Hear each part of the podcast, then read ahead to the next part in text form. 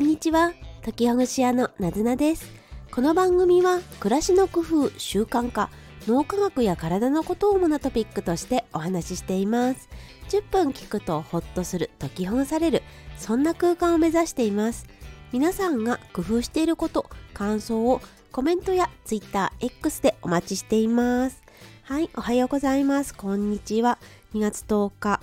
土曜日の朝ですね。皆さんいかがお過ごしでしょうか？今日はいつもよりも配信時間が少し遅くなりました。というのも私が風邪をひいてしまってあまり声がうまく出なかったからですね。少しずつ声は出てきているかと思いますがそうですね。皆さんもまずあの風邪など体調を崩されることが多いような時期だと思いますのでどうぞご自愛お気をつけください。私もねそうですね。風邪は時々とか結構引く方ですね。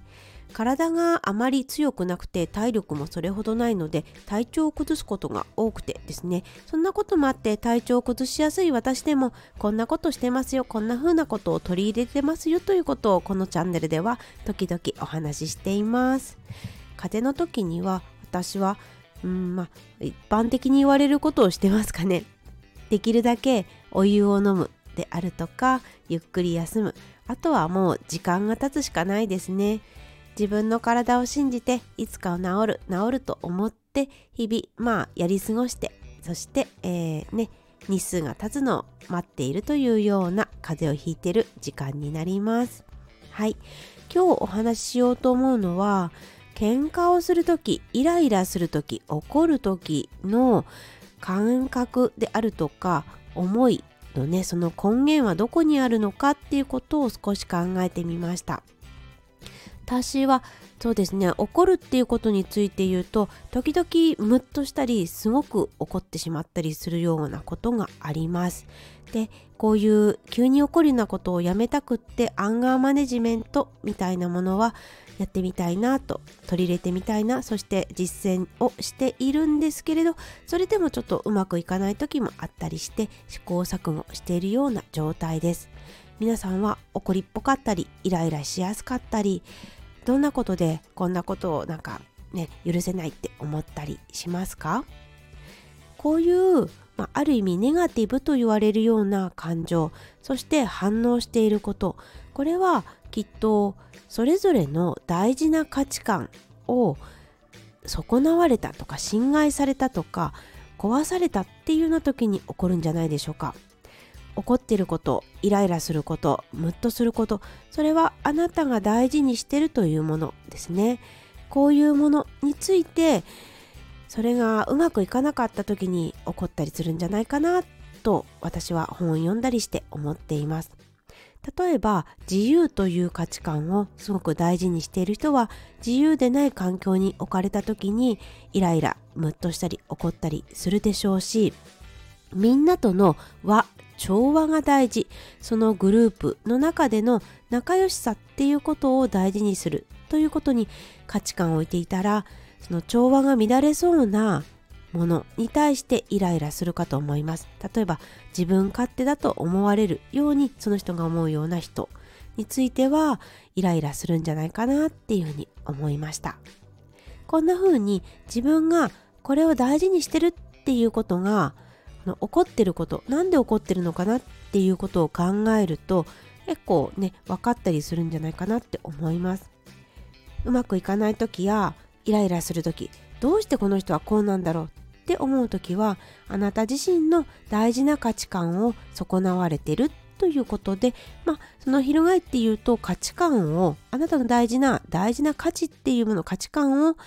探し出せれるのがこのイライラした時なんですよね。はい。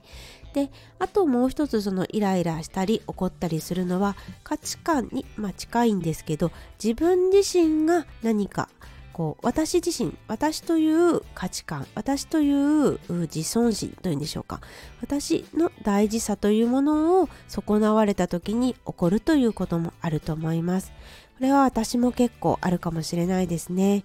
私は偉そうに話す人っていうのはあんまり得意ではないですね。自分にあの指示系統があって命令されるのはもちろん大丈夫なんですが、人間の優劣のようなもの、まあ、マウンティングのようなことをしてくるという人はあまり好きではないですね。それはどうしてかというと自分自身の自尊心が損なわれているような感じがするからですね。この辺りの自尊心の取り扱いっていうのは私の課題でもあったりするなっていうふうに思います。どうして今日こんなね話をしていたかというとちょうどある人と他の人が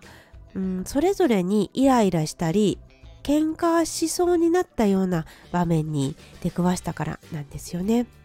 そしてそのある人を A さんと B さんだとすると A さんの価値観もわかるし B さんの価値観もあこれは B さんの価値観なんだろうなっていうふうにそれぞれの価値観が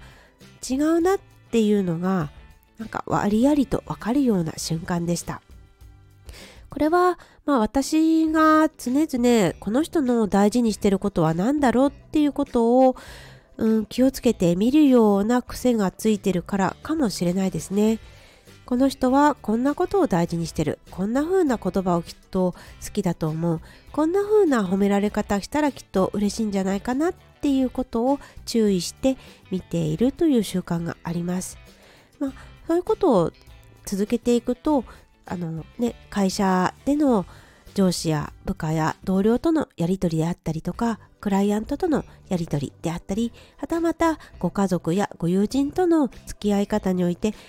少し円滑になるんじゃないかなっていうふうに思います。話が随分、まあ、ずれてきてしまいましたが、もしね、えー、とまず自分自身が何かイライラしたり怒ったりしているとしたら何かここに大事なヒントがあると思います。何か大事な価値観を汚されたっていうような可能性が高いですね。そして相手が何かについて怒り出したり特に急に怒り出したりっていうようなことがある場合にはきっとその人の大事な価値観というものが損なわれたはずです。なのでね、あのー、ま落ち着いてきて何についてその人が大事なことを思ったのかっていうことをちょっと考え直してみるといいかと思いました。ある意味それがね地雷というか大事なポイントになってくるのでそこの部分っていうのはこの人が大事にしてるからそのままそっとしてあげようっていう風になってきますよね。